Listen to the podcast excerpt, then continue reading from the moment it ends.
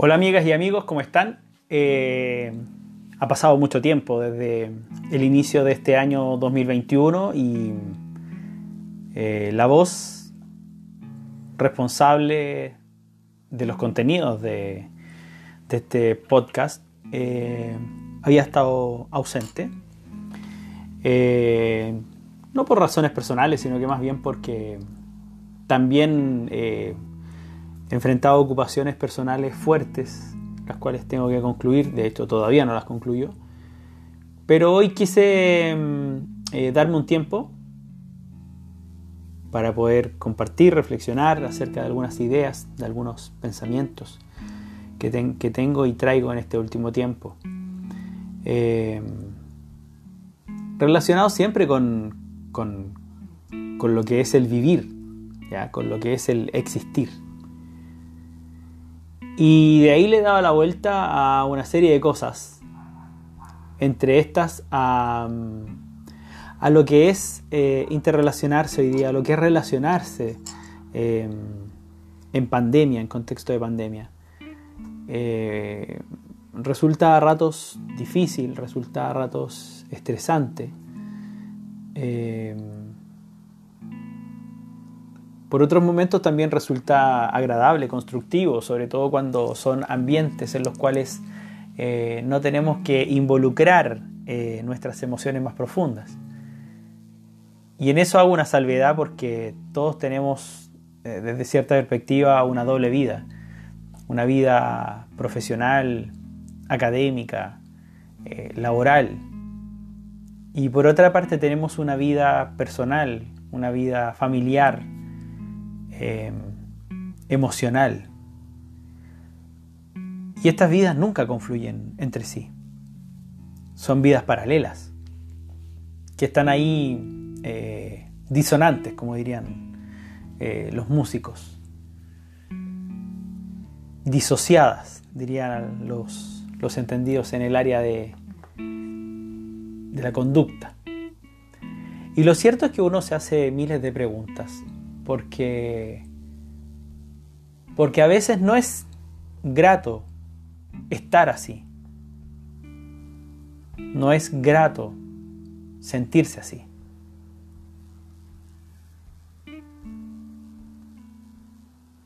Y en ese contexto un día hablaba con una amiga acerca de esto de, la, de, las relaciones de amistad y las relaciones de amor o relaciones de pareja o relaciones de cortejo. Y, lo cierto es que mm, apreciábamos eh, ciertas diferencias de, patrón, de, respuesta, de conducta, ¿ya? ante una forma u otra. Cuando, cuando te atrae a alguien o cuando tú le atraes a alguien, eh, cuando ya hay también años encima, experiencias encima, malas experiencias. Em, pareciera ser que es mucho más difícil hablar desde lo genuino. Pareciera, que, pareciera ser que es mucho más complejo mostrarse abiertamente emocional a medida que pasa el tiempo. Pero resulta contradictorio, porque el mensaje de las personas entre los 25, 30, 40, 45 y más. Eh, es claro, quieren sentirse amados, quieren sentirse contenidos, quieren sentirse acompañados. Pero por otra parte, este amor, esta compañía, esta consideración, tiene que enfrentar una serie de, evaluaciones o puestas a prueba por parte de esta o estas personas que no están dispuestos a aceptar la primera propuesta porque ya han sido dañados, porque ya traen consigo ciertas cargas. Y lamentablemente a veces eh, puede ser la o el indicado para ese momento. pero emocionalmente uno de los dos no está preparado. ¿Y qué es lo que puedes hacer? La verdad yo no tengo la respuesta. Podría entregar ciertos matices. En lo personal, eh, trataría de moverme con cautela porque ante ese tipo de, de salvaguardas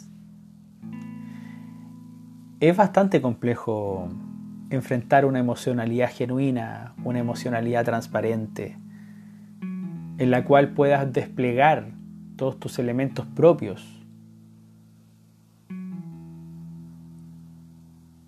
Mostrarte tal cual eres.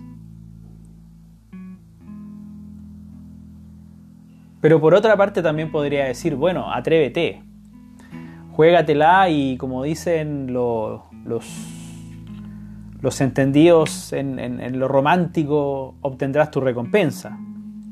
¿A qué costo? Bueno, cada uno de nosotros sabe el costo que paga. Cada uno de nosotros sabe lo que está dispuesto a soportar. Pero resulta complejo eso de, de,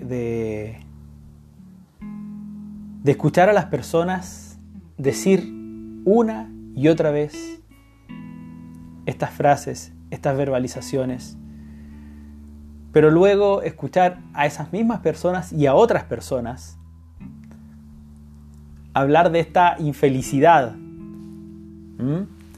en la cual eh, no están dispuestos ¿ah? a perder espacio, a ceder tiempo, a preocuparse por un otro sino que solamente esperan que todo el mundo se preocupe de ellos, de una forma egoísta, de una forma narcisa.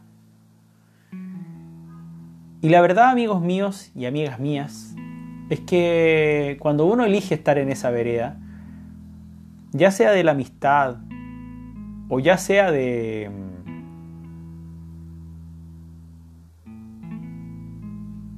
del punto de vista de pareja, uno tiene que desarrollar una capacidad